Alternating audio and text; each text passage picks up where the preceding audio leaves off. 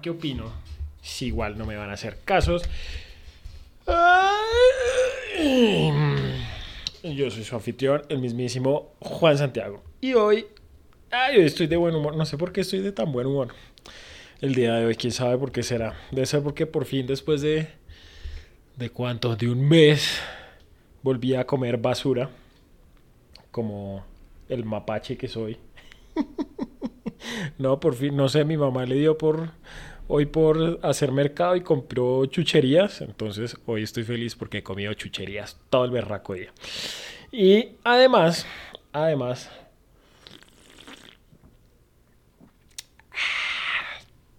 me estoy tomando una cervecita.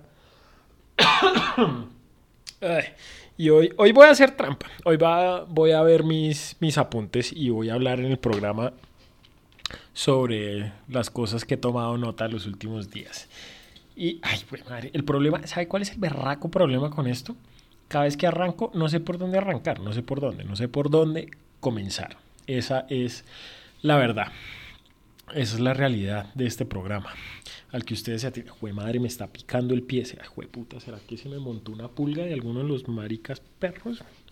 Ah, eso, vamos a comenzar por ahí. Ah, espérese un segundo.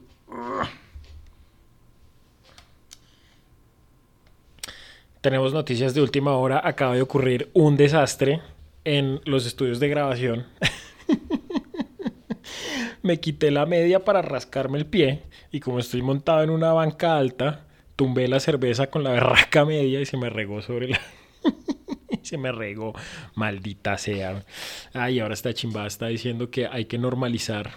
Pero se le baja un poquito porque si no me va a seguir aquí molestando el, el programa de audio. Y que era lo que les... Ay, y si ve, ya perdí el hilo de la conversación otra vez. Siempre me pasa, pero bueno, no importa. Pero si importa, tampoco importa. A ver, le bajamos 97, 95, 99, 89 a... Estúpido. Listo ya.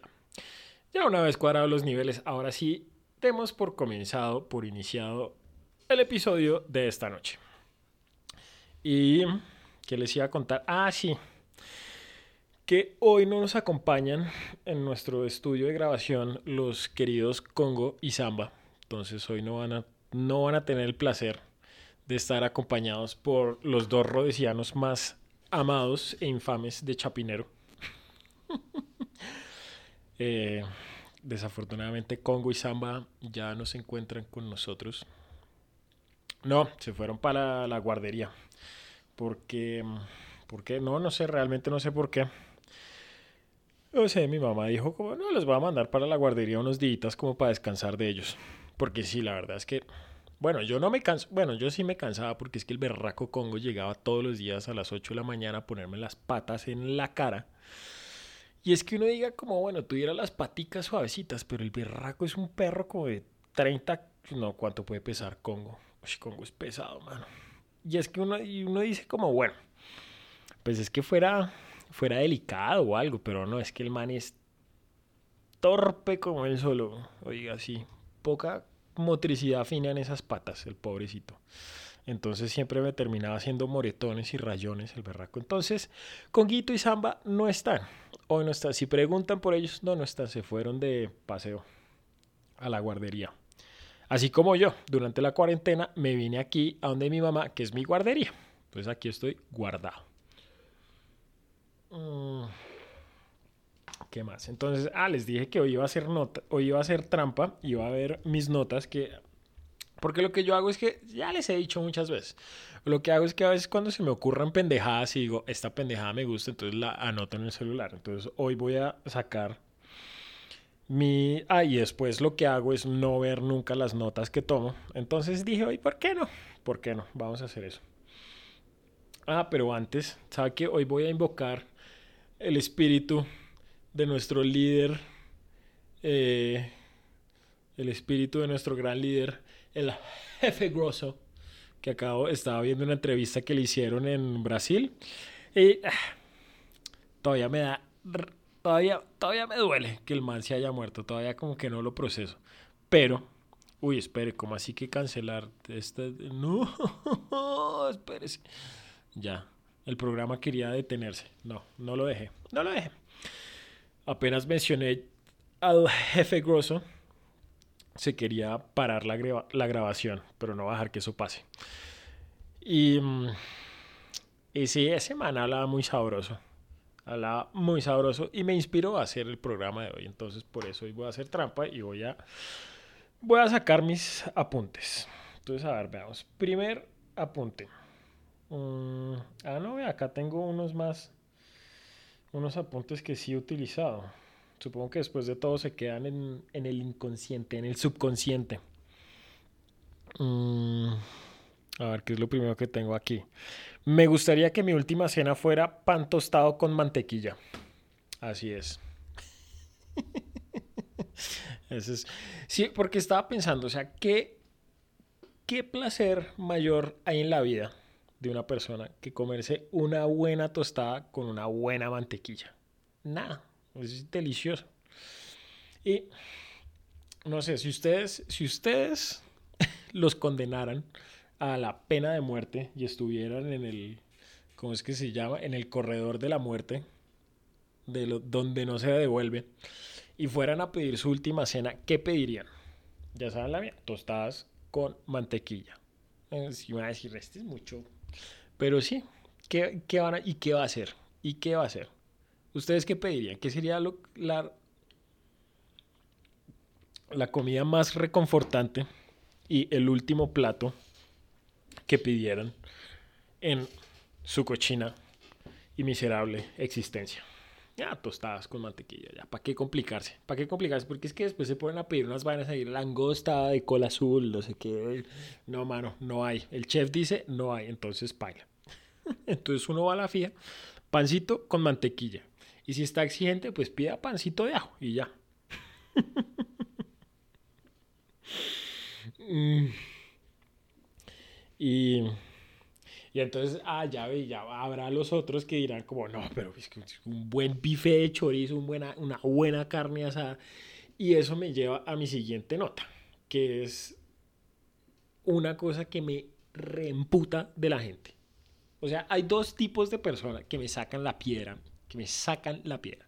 En realidad es un tipo de persona, pero, o sea, son dos espectros de la misma moneda. Y me emputa y me reemputa la gente que se queja de la carne bien asada y la gente que lloriquea porque se la sirvieron todavía jugosa y término medio. Eso me emputa.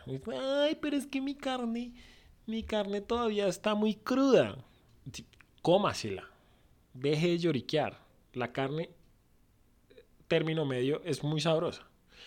Y después están los otros que dicen que la carne bien asada es lo peor que hay. No, ¿cómo se atreven a un buen pedazo de carne asarlo bien? No, la carne asada también es deliciosa. Bien asada es también deliciosa.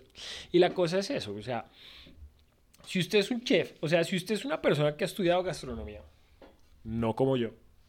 Bueno, yo sí he estudiado gastronomía, pero únicamente con programas. con programas del Food Network. No, incluso antes de que existiera esa vaina del Food Network, yo estaba viendo, ya les conté, Jamie Oliver en Discovery Channel. Em, eh, ¿Qué era? ¿Qué? Sí. Mano, o sea, yo pienso y tengo la berraca convicción de que una carne bien preparada, independiente del término en que esté, tiene que saber rico. Y todo comienza por escoger una buena carne, porque es que hay gente, hay gente, hay gente muy astuta, por ejemplo, un ejemplo, que dicen vamos a hacer un asado. Y entonces se van a la carnicería y dicen, oiga, tengo un asado. Y el carnicero le dice, sí, tenga aquí toda esta carne. Llegan y se, dan cuenta que compraron 3 kilos de bola de cadera. que esa vaina es una suela, esa vaina es un cuero horrible que toca es meterlo en una pitadora para podérselo comer. Y entonces esperan que uno se lo, pues, lo ponga en la parrilla y ya, y haga milagros. No, hermano, es que también es muy berraco. Y la carne en Colombia, o sea, la carne colombiana no es particularmente la mejor. O sea, no voy a decir que es mala, no voy a hablar más de la carne colombiana, pero no es la mejor no es la mejor. Eso sí, hay que reconocerlo, la mejor carne del mundo, Ahí están los uruguayos y los argentinos. No dije los argentinos únicamente porque es que después los uruguayos que me escuchan, o el gordito uruguayo calvo y gordo que me escucha, se va a ofender. Y los argentinos van a decir, no, pero ¿cómo así? Che, Ah, que se coman un cerro de mierda. pero sí, aprendan de una buena vez. Una carne, independiente del término que es, tiene que prepararse bien y va a saber rico, independiente del término que sea. Y si usted es de los que se queja de que la carne bien asada es una ñerada, usted es una hueva. Y si usted es de los que se quejan porque la carne no se la sirvieron bien asada, usted también es una hueva, pues. Oye, y eso y es difícil, o sea, no es difícil, y es y es una vaina que me genera, me genera angustias y me, no me deja dormir en la noche. Porque preparar una carne no es, o sea, no es la gran vaina, no requiere de mayor de mayor misterio preparar una buena carne, pero hay tanta gente que siendo una cosa tan sencilla la hacen tan mal y eso me, me emberraca. Mano, ¿cómo se va a tirar usted un buen pedazo de carne? ¿O cómo se va a tirar usted un mal pedazo de carne? Siendo una cosa tan sencilla de hacer. Pues hay muchas maneras. O sea, ahora que que hasta en la universidad harán cursos de cómo hacer asados.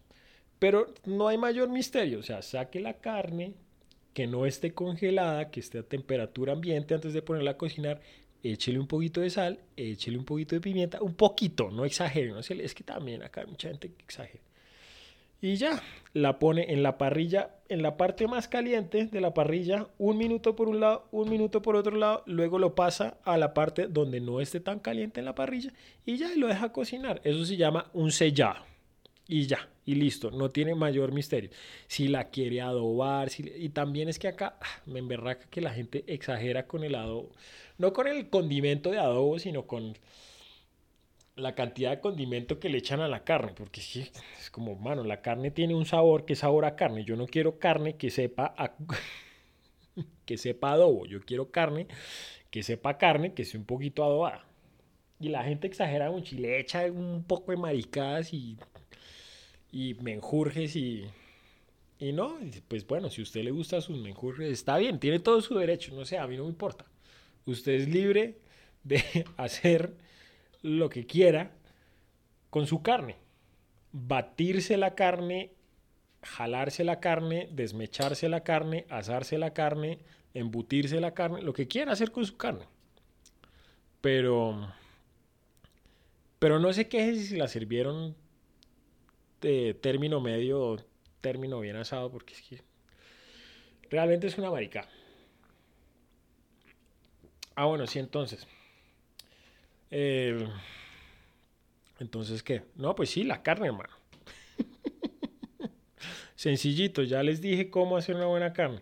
Temperatura, que la carne no esté congelada, que esté todavía en la temperatura ambiente, un poquito de sal, un poquito de pimienta. Si quiere echarle un poquito de hierbitas o de condimentos, o de...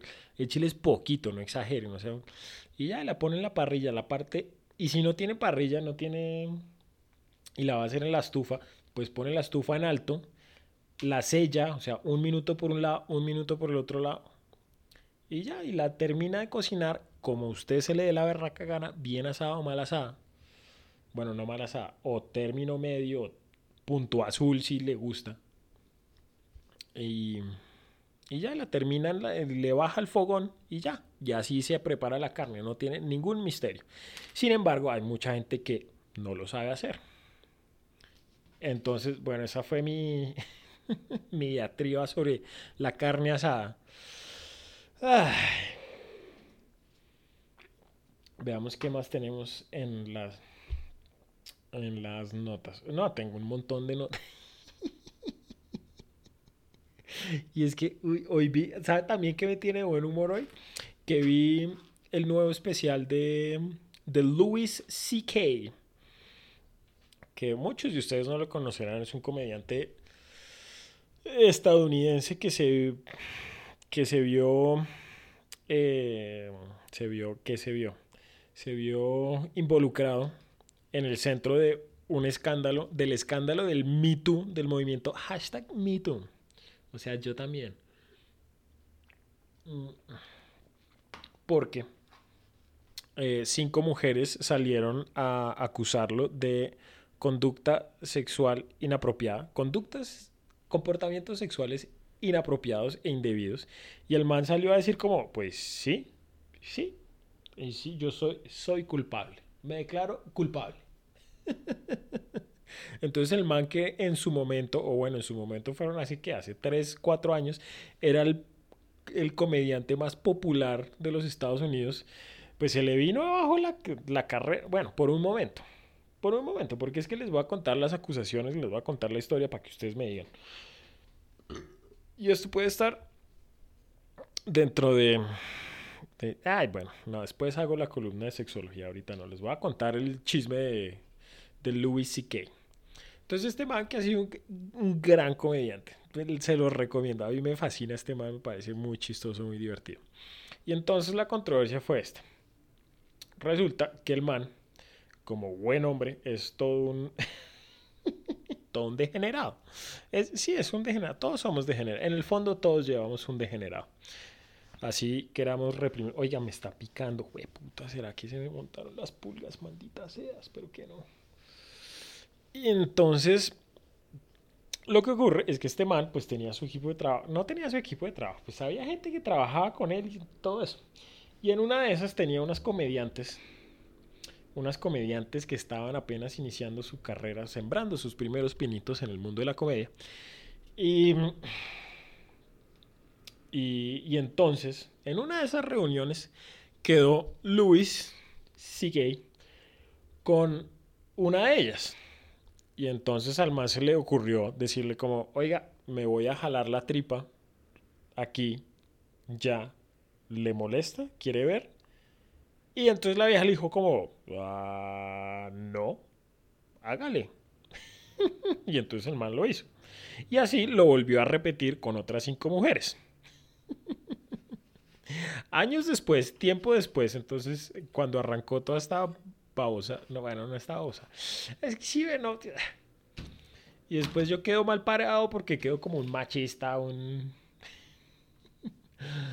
un misógeno, un degenerado. Si es que ya, la verdad es que uno ya no puede ser un degenerado tranquilamente en este país, en este planeta. Ya no se puede ser degenerado en paz. Y, y entonces,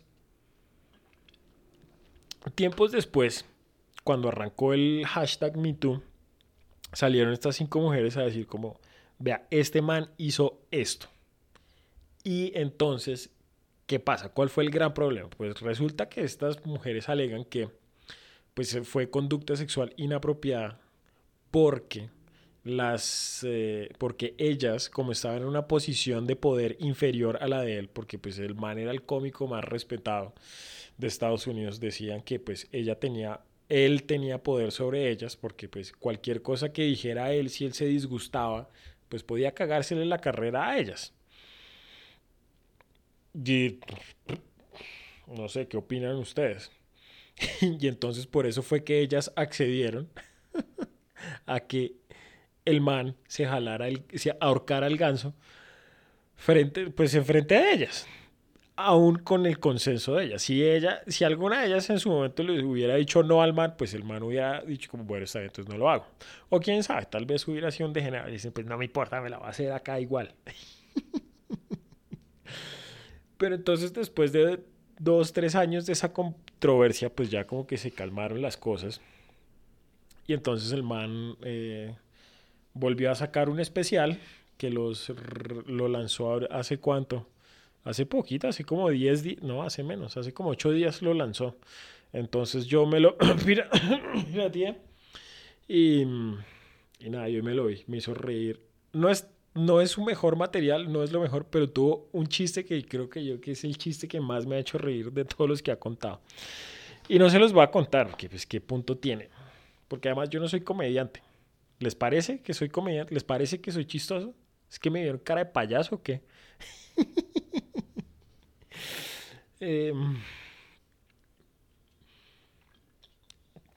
pues sí, entonces está eso. Y no, estuvo bueno el especial. El man habla sobre el holocausto, los retrasados mentales, eh, la conducta sexual inapropiada, pedofilia, pederastas, todos esos temas que son muy divertidos de hablar. Entonces, se los recomiendo. Ese es el recomendado de la semana. Les recomiendo que vean, eso se llama Sincerely CK, de Louis CK, o sea, Louis L-O-U-I-S-C-K. Si no, búsquenlo en YouTube y en YouTube está subtitulado para los que no para los que les cuesta el inglés, para los que no, pues supremamente recomendado. ¿Y cuánto llevo? Uy, mano, ya llevo 20 minutos hablando. ¡Vamos! ¡Vamos! Creo que sí lo voy a lograr. Creo que voy a alcanzar a hacer hasta la columna de sexología. Pero entonces sigamos aquí con las notas. ¿Qué más tengo hoy? A ver, aquí tengo. ¿Hay alguien que sea más cool, que represente todo lo que es cool y rock and roll en el mundo? más que Black Francis. Ah, ¿saben ustedes quién es Black Francis? Black Francis, también conocido como Frank Black, también conocido como, no, no sé cómo es el nombre verdadero, es el cantante, el, no el cantante, el, bueno, sí es el cantante y guitarrista de la banda Pixies. Y me vi, en estos días me vi un mini concierto de los Pixies en NPR, ¿se acuerdan que hablamos de la NPR, de la National Public Radio de los Estados Unidos, que es como decir la la no sé, la cuál cadena radial es aquí estatal, pública. Bueno, no sé, en, fin, me vi un concierto de los manes y oiga, estuvo una chimba, muy mal, muy muy bacano muy del putas. Se lo recomiendo que lo busquen en YouTube. Se llama Tiny Desk Concert de Pixies. Entonces tocan ahí tres cancioncitas en vivo. Es como, es como así algo como medio, como el unplug, pero sin ser tan unplug. Es una chimba. Y el man, a mí me impresiona porque el man es gordito, medio calvo, eh, cero, sí, ¿cómo decir? Cero rockstar, pero la actitud del man es tan rockstar y tan me vale verga que hay que admirarlo. Y el man es un gran músico y siempre muy afinado. Él siempre muy afinado, Black Francis. Que, ah, porque además los Pixies, bueno, ya todo ya los Pixies son leyendas vivas de la música. Pero eso es lo impresionante, cuando los manes arrancaron por allá en los 80s y 90s no cuando arrancaron, bueno, cuando arrancaron por allá en los ochentas, nadie daba un peso por esos manes. Nadie, o sea, los manes eran músicos, pero muertos de hambre, que les tocaba así rebuscársela con toda. Tanto así que terminaron rompiendo la banda en el 90, ¿qué fue eso? Como en el 93. Y porque no hacían un peso, no hacían un berraco peso con esa banda. Y la terminaron. Y años más tarde, oh sorpresa, todas las grandes bandas que salieron en los noventas los mencionaban como la mayor influencia. El mismísimo Kurt Cobain de Nirvana dijo, mire, yo lo único que quería hacer era un álbum copiado de los Pixies. Yo quería hacer música de los Pixies. Y de ahí para adelante, todos los iguazos músicos famosos de los 90 los han citado como una de las más grandes influencias. Sonic Youth, no mentira, no sé si Sonic Youth, pero Nirvana, bueno, obviamente Foo Fighters, uh, estúpido, Pearl Jam, todos, todos, todos los dicen, los Pixies son lo máximo. Placeo, hasta el mismísimo David Bowie dijo, mano, los Pixies son la berraquera. Tanto así que me influenciaron a mí diciendo que yo comencé a hacer música antes que ellos. Pero cuando yo los oí, dije como, estos manes son la berraquera. Y si no me creen, hay un documental que también está en YouTube. Porque después de romperse, de terminar la banda en el 93, duraron muchos años separados. Pero, ¿cuándo fue? No, bueno, después salió Fight Club, la película del Club de la Pelea, que la, la canción del final de la banda sonora la canción del final de la película, ya se la han visto, es Where is My Mind de Pixies. Entonces hay toda una generación, por lo menos ahí fue yo donde yo conocí a los Pixies. Hay toda una nueva generación dijo como, oiga, ¿y estos manes quiénes son? ¿Quiénes son? Entonces todo el mundo comenzó a parar bolas como, ah, los Pixies, los Pixies, los Pixies, los Pixies, sí, los Pixies, los Pixies, pero los Pixies ya no están juntos. Y a alguien se le ocurrió, o bueno, no a alguien se le ocurrió, pero los manes como que se volvieron a hablar porque dijeron como, oiga, venga, aquí como que nos están llegando cheques de regalías de Pixies. Algo está pasando, ¿por qué no nos reunimos y arrancamos otra vez la banda?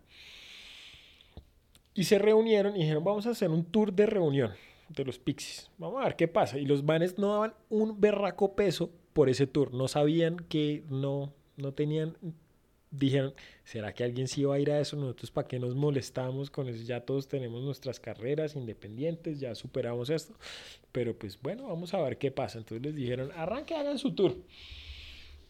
Los manes en... Eh, ¿En dónde fue? Dijeron, bueno, pues vamos a ir a... Vamos a... No, mentiras, no vamos a arrancar el tour, pero vamos a, a vender, vamos a abrir la boletería de la parte del tour del Reino Unido iban a presentarse creo que cinco noches en la Academia de las Artes de Brixton, que es una vaina pues muy famosa, creo que en la historia del rock and roll.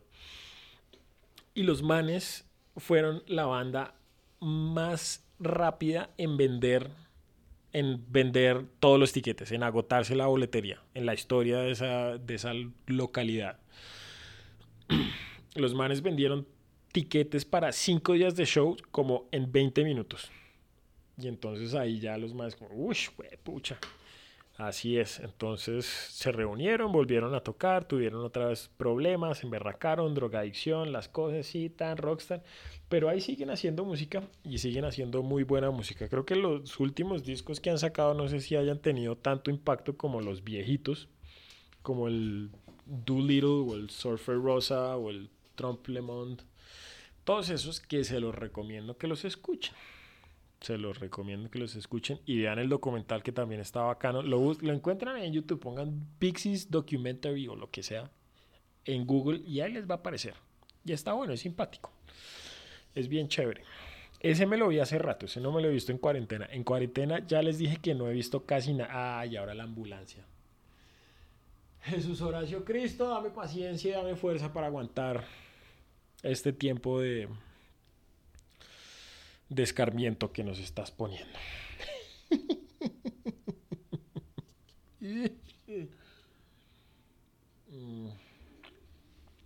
Así es. Entonces, ¿hay alguien más cool que Black Francis? No, no lo hay. No lo hay. No lo hay. Y, a ver qué más tengo. Ay, tengo un par de notas, pero las dos notas se... Bueno, es más, tengo tres, tres notas, pero las tres notas están relacionadas con un tema del cual, un tema recurrente aquí en, en el podcast, que son los deportes.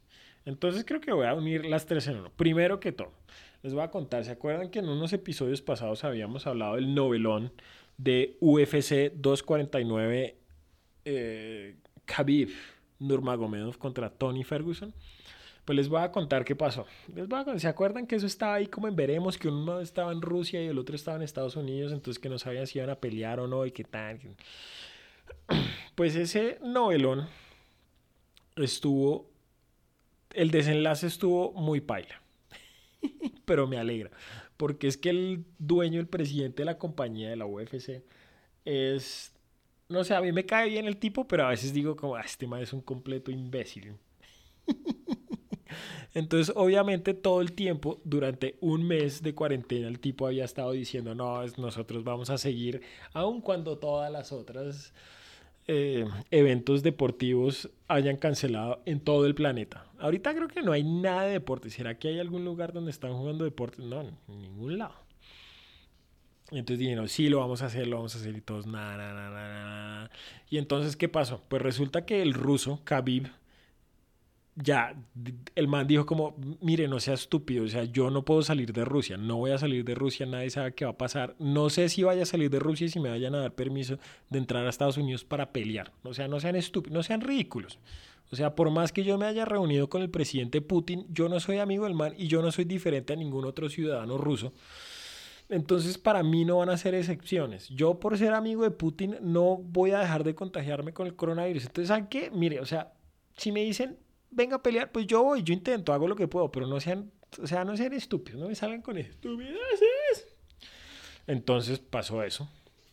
¿Y qué hizo el presidente de la compañía? Dijo, bueno, este man no puede pelear, entonces, ¿qué voy a hacer? Voy a llamar a otro iguazo que sí quiera pelear. Entonces llamó un man que se llama Justin Gagey, que el man también es un cerdo y las peleas del man son muy entretenidas, porque ese man sí se va a los coñazos sin importar qué pase. Más pasión, menos técnica. Y entonces le dijeron, ¿quiere pelear? Y el man dijo, sí, yo quiero pelear, de una. Entonces dijeron, listo, mano, ya tenemos pelea. Y el problema que había tenido la compañía era encontrar un lugar donde poder hacer el evento, porque pues todos los, todos los estadios, los coliseos, las arenas, todo estaba cerrado. En Las Vegas, que era donde iban a hacer la pelea en puerta cerrada, les dijeron no, no, va, no la puede hacer acá. Entonces se contactaron con una reserva indígena en California, con uno de esos casinos que quedan en reservas indígenas en Estados Unidos y le dijeron como, oiga, podemos hacerlo allá. Y le dije, sí, sí puede hacerlo acá, porque es que acá es territorio indígena, entonces las reglas y los reglamentos son diferentes, no aplican. Entonces aquí la puede hacer todo bien. Y entonces ya tenían sitio, ya tenían pelea y todo esto. ¿Y qué pasó? Pues resulta que la UFC, los derechos de transmisión de los eventos deportivos los tiene ESPN. Así es. Y resulta que el dueño de ESPN es Disney. Ah, oh sorpresa. y entonces cuando los manes ya confirmaron el evento, ya dijeron, listo, tenemos evento para el 18 de abril. Ah, era hoy, hoy era la pelea. Y otro dato curioso del 18 de abril, hoy mi papá está cumpliendo 85 años, entonces un saludo para Fabito, quien no puede visitarlo, pero apenas se levante la cuarentena voy a ir allá a visitarlo. Eh, Igual le mandé una tortica y unas galletas para que celebrara. Y, y entonces apenas dijeron, como la semana pasada, listo, ya tenemos evento, ya anunciaron, si va a pasar el evento, ya hay pelea, ya todo. El presi bueno, al otro día aparece en las noticias una declaración de Dana White, que es el presidente de la UFC, diciendo como, muchachos, no hay pelea, se canceló porque pero ya teníamos todo listo y todos los que me dijeron que no podía, pues mire, jódanse, sí pude. y el man dijo, pues mire, apenas anunciamos la pelea y ya teníamos todo. Nos llamaron desde las altas esferas, desde los niveles más altos de Disney y de ESPN y nos pidieron que por favor no hiciéramos el evento. Y entonces el man, como la la la galleta wafer que es se desmoronó completamente. Y entonces le tocó decir como, sí, paila, no, si estos manes me dicen que no, que por favor no lo haga, yo no puedo, no puedo hacerlo. No puedo hacerlo, sencillamente. Entonces, en eso terminó la UFC y suspendieron todos sus eventos hasta nuevo aviso. Sin embargo, no creo que eso se demore mucho en reactivarse porque es que el, el pato Donald Trump ya está, ese man está que jode que ya va a levantar la cuarentena ya en Estados Unidos y... Ay, Virgen Santísima. Pues sí, ese era el primer comentario deportivo que tenía el día de hoy. El segundo que tengo es... Ay, no sé qué es. Me está rascando. Me está picando, perdón. Y me estoy rascando pero a punta de cerveza. Uh, ¿Qué más? No, o sea, que ya se me quitaron las ganas de hablar de deportes. ¡Ah, qué, qué mamera! qué pereza. Yo que, que tenía lista toda una despotricada sobre los deportes y las grandes ideas deportivas que tenía. Porque es que esa, esa era una columna que quería hacer. Como, todos saben, suspendieron, bueno, no suspendieron, re, re, reprogramaron los Juegos Olímpicos. Y, los Juegos Olímpicos, una marica, son reaburridos. O sea, son, los Olímpicos son que son cuatro años donde todos los deportes que a nadie le importan, les importan por tres semanas. Ya, eso es. Uy, sí, natación, miren, vamos a ver clavados. Sí, esos manes son unos bravos. Sí, yo soy fan número uno de... Como si a alguien realmente le importara. Lo que tiene que hacer, mire, le tengo la solución a los olímpicos y a los deportes, no a los Juegos Olímpicos, que sí, siendo el evento deportivo más popular del mundo, les tengo la solución. Yo sé que yo tengo la solución para arreglar los Olímpicos y que dejen de ser tan aburridos. Y esa era la nueva columna que quería hacer. Tal vez debería esperarme hasta que hasta el otro año para antes de que arranquen los Olímpicos para dar mis sugerencias. O voy a, voy a arrancar ya. Tal vez alguien me escucha y me hace caso y decide poner estos deportes a la última a última hora. Por, pues bienvenidos a esta columna titulada ¿Cómo solucionar los Juegos Olímpicos? Primero, lo, lo primero que tienen que hacer es sacar un montón de deportes que realmente a nadie, a nadie le interesa. O que no necesitan. Primero, lo primero que tienen que hacer es sacar el fútbol de los Olímpicos. Mire, ganarse una medalla olímpica en fútbol es nada. No significa nada, a nadie le importa, a nadie le interesa. El fútbol ya tiene la Copa Mundo, no necesita estar en los Olímpicos, los Olímpicos no necesitan el fútbol, el fútbol no necesita los Olímpicos. Ya, listo. Así sea el deporte más popular. Pero precisamente porque es el deporte más popular, nadie debería pararle bolas.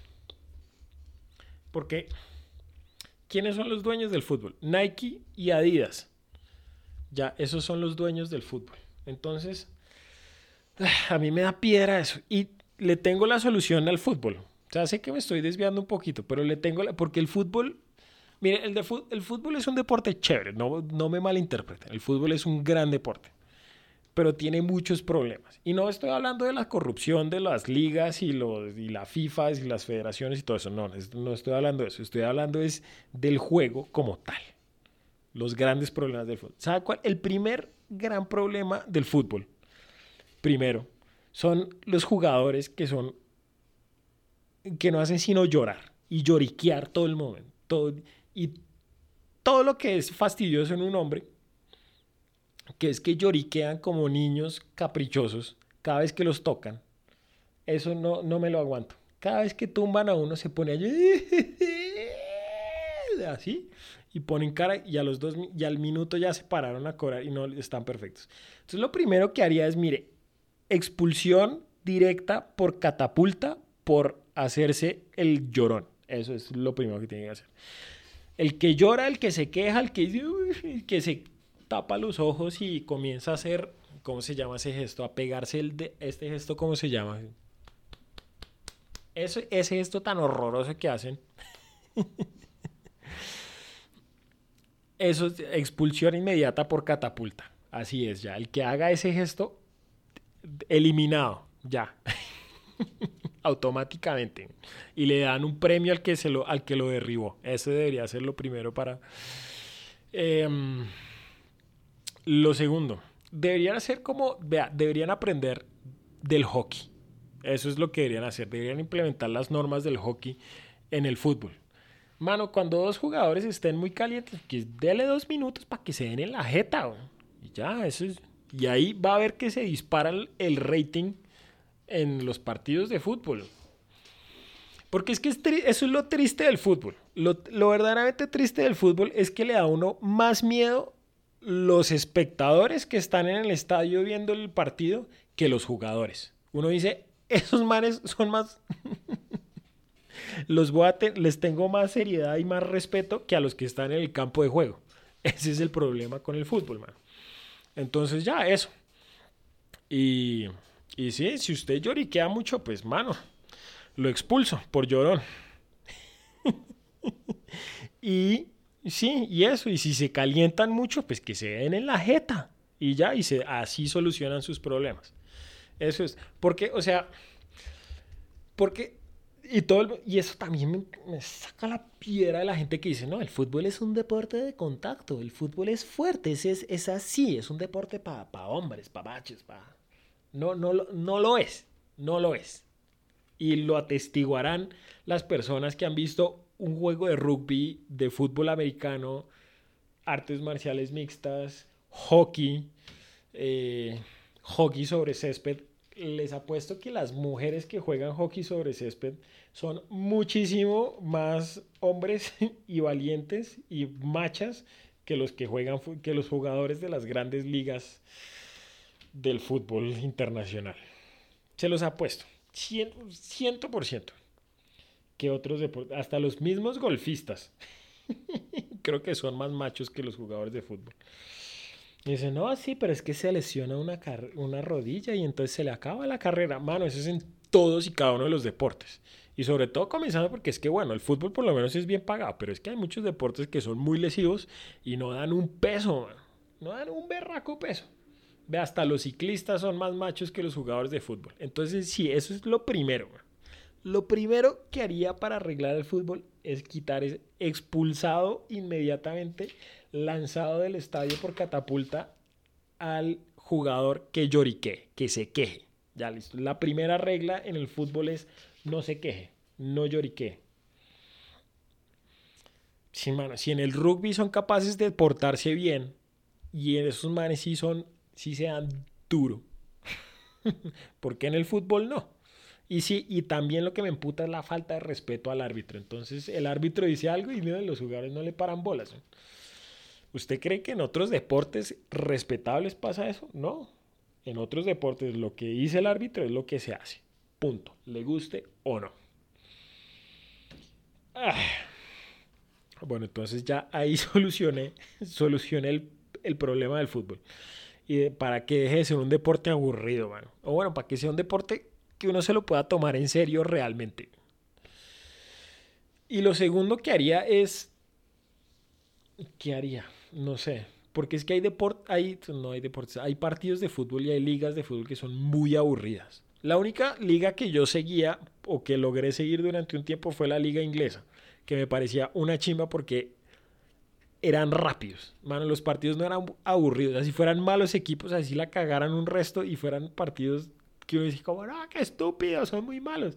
Los manes se mueven rápido. Y no sé, la verdad yo creo que eso es un truco de cámara o es que las canchas son más chiquitas. Yo sospecho eso, yo sospecho que las canchas de los ingleses son más chiquitas porque esos manes corren y corren y corren y corren y le corren todo el partido. Y se ven más chiquitas que otras canchas, porque ustedes ven, no sé, yo veo, me siento a ver fútbol colombiano y digo, esos manes se maman a los dos minutos y corren, recorren esa cancha, corren y corren y corren y no llegan al otro lado y uno dice, no, esas vainas es muy grande, mano. Entonces creo que ese es el, uno de los primeros problemas que, hay que solucionar con el fútbol. ¿Qué más? ¿Qué más le hace falta al fútbol? No, eso le hace falta. Eso es lo que hace falta para solucionar el fútbol. Y para que la gente comience a tomárselo en serio. Mm. Ah, pero estaba hablando era de los olímpicos, de que iba a solucionar los olímpicos. Ah, bueno, entonces bueno, ya, primera, primera solución para los olímpicos. Quita el fútbol, ¿para qué? O sea, esa vaina a quién le importa. Lo segundo, que va a ser muy polémico y muy controversial, quite la natación. Es, eso no es un deporte. la natación es un deporte, es chapucear ahí en el agua. Además, nadie ve a los nadadores, uno ve una chapoteadera ahí en una piscina y eso parece una piscina de los, la piscina de los niños ahí chapoteando. Y al final, entonces, sí, ganó el barro. Bueno, no sé. Y entonces reemplace la natación, que es un deporte muy aburrido. No, mentiras. La natación no es tan aburrida. Bueno, sí, tal vez puede que sea aburrida, no sé, nunca le he parado bolas. El o que también quite el tenis. El tenis es un deporte que me lo empaque. En el tenis, mire. ¿Sabe cuál es el problema del tenis? ¿Sabe cuál es el verdadero problema que tengo con el tenis? Es muy sencillo. El problema que tengo con el tenis es que, bueno, primero, uy, no sé por dónde arrancar. El tenis tiene muchos problemas, pero creo que el, el mayor problema que tiene el tenis son las celebraciones de los jugadores. Así es. Porque es la misma celebración que hacen todos los deportistas que juegan deportes individuales, pero este no es un deporte individual, usted está jugando contra un oponente. Entonces, cuando es la misma celebración, por, ejemplo, que hacen en el golf, cuando meten la bolita en el golf, todo el mundo hace la misma celebración. El puño y el codo hacia, apuntando hacia el ombligo. Entonces, como, sí, sí, vamos. Y hacen esa, quiero que todos la hagan, se lo imaginan. Cierran el puño con la palma hacia la cara, bajo un poquito, agacha un poquito la cabeza y el codo que queda apuntando hacia el ombligo. sí, vamos. Eso. Mm, que es la misma que hacen, no sé, los corredores de Fórmula 1. Bueno, eso se estiran el brazo, ¿no? Pero es básicamente el, el mismo gesto. Pero cuando lo hacen en tenis se ven como unas huevas completas y totales. Y hacer eso cada vez que, que anota un punto. Mano, ¿cuántos, ¿cuántos puntos se anotan en un partido de tenis? Y no me refiero al, al, al del set, me refiero cada vez que le, le ganan un, un, ¿cómo se llama eso? El 15, 30, 45, esa, esa mierda yo no sé. Pero cada vez que hacen eso, celebrar con una raqueta frente a... Y porque tienen a todo el público, pero no le pueden celebrar al público porque todavía no han ganado el partido y tampoco pueden ver al oponente para echárselo y restregárselo en la cara, que eso es, eso es, eso es lo que le hace falta al tenis. Que cada vez que anote un punto, deberían darle otro punto si tiene una buena celebración. Pero hacer eso mismo de el codo hacia el ombligo y el puñito y, con la raqueta. eso es muy, muy aburrido. Además que no dejen hacer bulla mientras estén jugando, no, eso es que me lo empaquen. A mí me gustan mis deportes como me gustan mis mujeres. Bien escandalosas, oiga.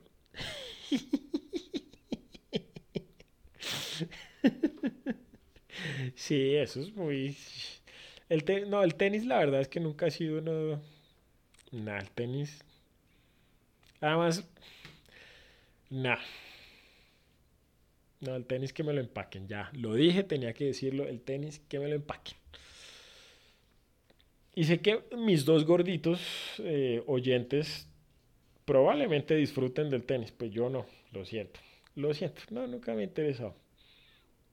Y eso de andar pegándole a, la, a un poco de bolas con una raqueta, se me hace como medio, como medio aburrido. Ah, que dijeron que iba a decir otra cosa, pues no.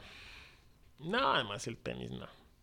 Creo que ya lo había dicho en algún episodio que el tenis no me, no me interesa en lo más mínimo. Entonces lo primero, bueno, saque el tenis de los Olímpicos y reemplácelo con un deporte de verdad. Mi sugerencia es, o bueno, ni siquiera con un deporte de verdad, mejor, reemplácelo con un deporte que sea de mentira. Quisiera que en los Olímpicos no incluyera deportes que ya existen, sino que se inventaran sus propios deportes y pusieran a grandes atletas de otros deportes a jugarlos. Entonces, imagínense, de esto ya he hablado y muchos de ustedes me han escuchado dar lata sobre eso y es, mire, el deporte que le hace falta a las Olimpiadas es lanzamiento con catapulta por equipos. Así es, entonces usted coge, mire, cuando terminen de hacer todas las pruebas, usted coge a todos los medallistas, los organiza en equipos y hace una guerra de catapultas. Y lo que tienen que poner en la catapulta para lanzar es pues a todos los que ganaron medalla de plata. Eso. Entonces pone a los medallistas de plata, al, pone a los medallistas de oro a lanzar a los medallistas de plata por equipos. y el equipo que gana, pues se gana una super medalla la medalla de platino. Y ese es el equipo que gana los Olímpicos, porque ese también es uno de los grandes problemas de los Juegos Olímpicos, que realmente no, uno no puede decir quién fue el gran vencedor, quién fue el que ganó los Olímpicos, cuál fue el deportista que ganó los Olímpicos. Y no, y ustedes me van a decir, pues obviamente es el que gane más medallas. No, no, no, porque es que no compitió en el resto, no se midió contra los otros atletas. Pues sí, imagínense, duró 25 años practicando una, practicando la misma abrazada durante esos 25 años, la misma zancada, el mismo lanzamiento, pues obvio, pues tiene que ponerlo contra otra disciplina para ver qué, qué tal están medios. Estúpido.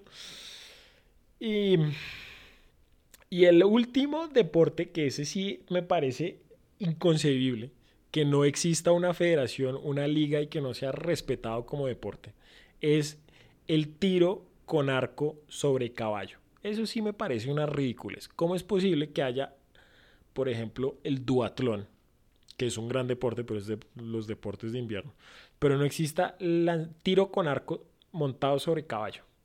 O bueno, está bien, no tiene que ser arco, el arco es más chimba, pero pues con rifle, con pistola, con revólver, lo que sea.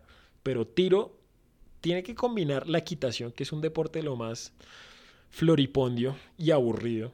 Y además el, el, caballo es el que hace todo el, todo el trabajo. Entonces, ¿qué? Al caballo no le dan medalla, le dan medallas al jinete. Eso sí me parece una huevona. Entonces, entonces sí, quiten equitación y pongan tiro con arco sobre caballo.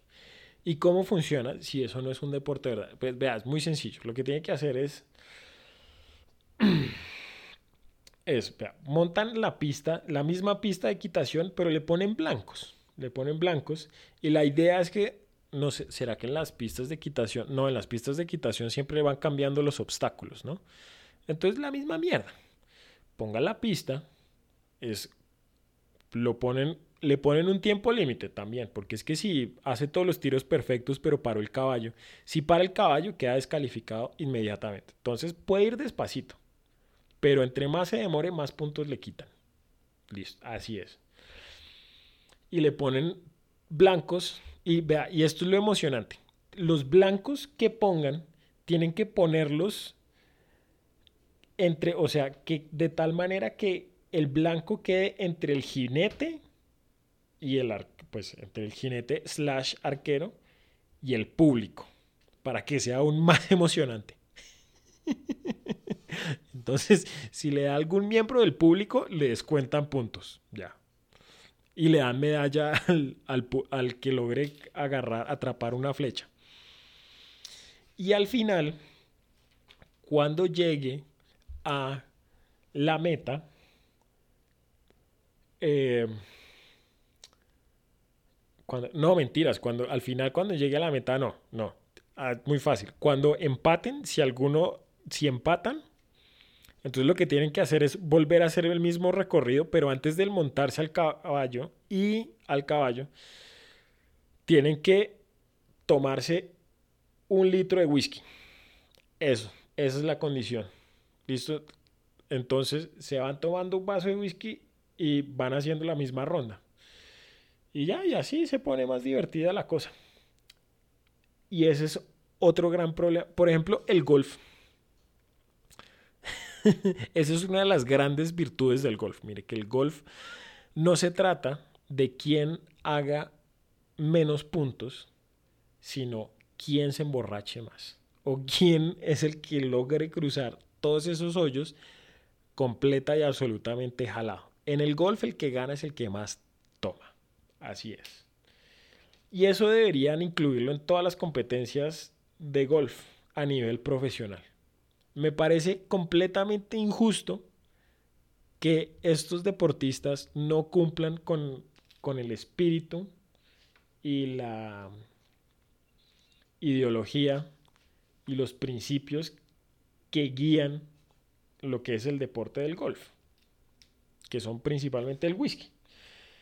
Entonces, sí, porque uno en la PGA no ve que el CAI les esté pasando un frasquito con coraje líquido para que los manes en serio, en serio tengan que esforzarse. Porque es que pegarle una bola, pues bueno.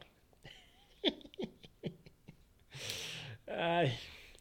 Bueno, ya, uy, mano, ya llevo 50 minutos. Creo que se me extendió un poquito la, la lata que iba a dar por hoy. Eh, ¿Y qué más? Y nada, no, pues sí, ya, me, ya, ya se me acabó aquí la, la lata para darles por hoy.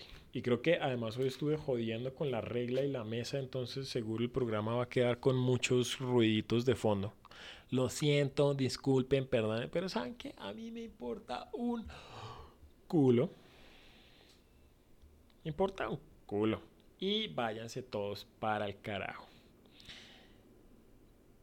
Y, nos vemos cuando se acabe esta chimbada de la cuarentena. Oiga, esta semana me dio medio duro el encierro. ¿Para qué?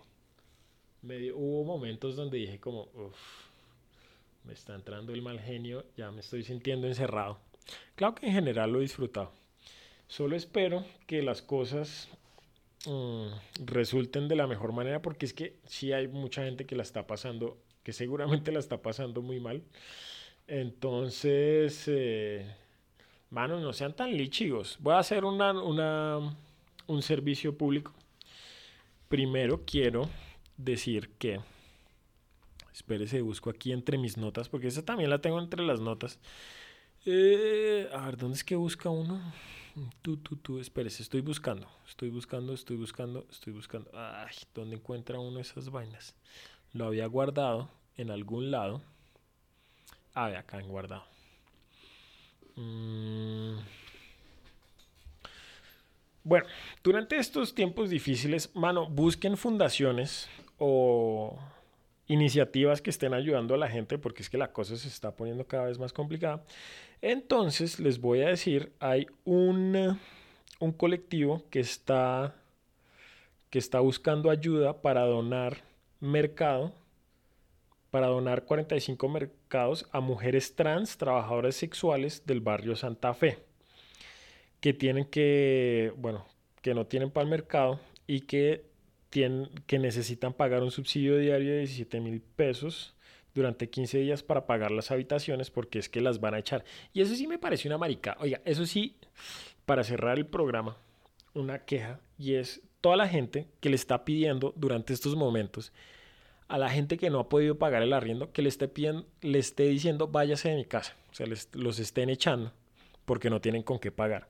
Pues mire, a ver, no sea tan estúpido. Si usted tiene un apartamento o tiene un cuarto, un pagadías o lo que sea, o conoce a alguien y, y entonces el inquilino no puede pagar este mes, pues no sea estúpido, ¿para qué lo va a echar? O sea, no va a encontrar a nadie porque es que en estos momentos nadie está buscando un lugar donde vivir. Está esperando a que termine toda esta pendejada para poder buscar vivienda. Entonces, ¿usted qué va a hacer? ¿Va a echar a su inquilino para qué? ¿Para quedarse sin inquilinos que después no le van a pagar? No, entonces, mire, no le estoy diciendo que no le cobre. Estoy diciendo negocie, bájele los precios o llegue a una solución, llegue a un acuerdo, cosa que mucha gente parece no estar haciendo. Entonces, un poquito de solidaridad, un poquito de solidaridad sin ser sin ser condescendientes, por favor, porque es que una de las cosas más, más fastidiosas en, esta vida es la gente que es condescendiente. El, sí, ya sé, me van a decir, pues que uno puede ser condescendiente, chévere. Sí, no, eso no estoy hablando de eso, estoy hablando de cuando la gente dice como, ay, pobrecito, y realmente no, no, eh, les importa. Em, entonces, eh, sí, busquen, entonces sí, vean ¿Cómo ayudar? Pues pueden donar a la cuenta o pueden mandar alimentos no perecederos a la calle 21, número 16A66, apartamento 201.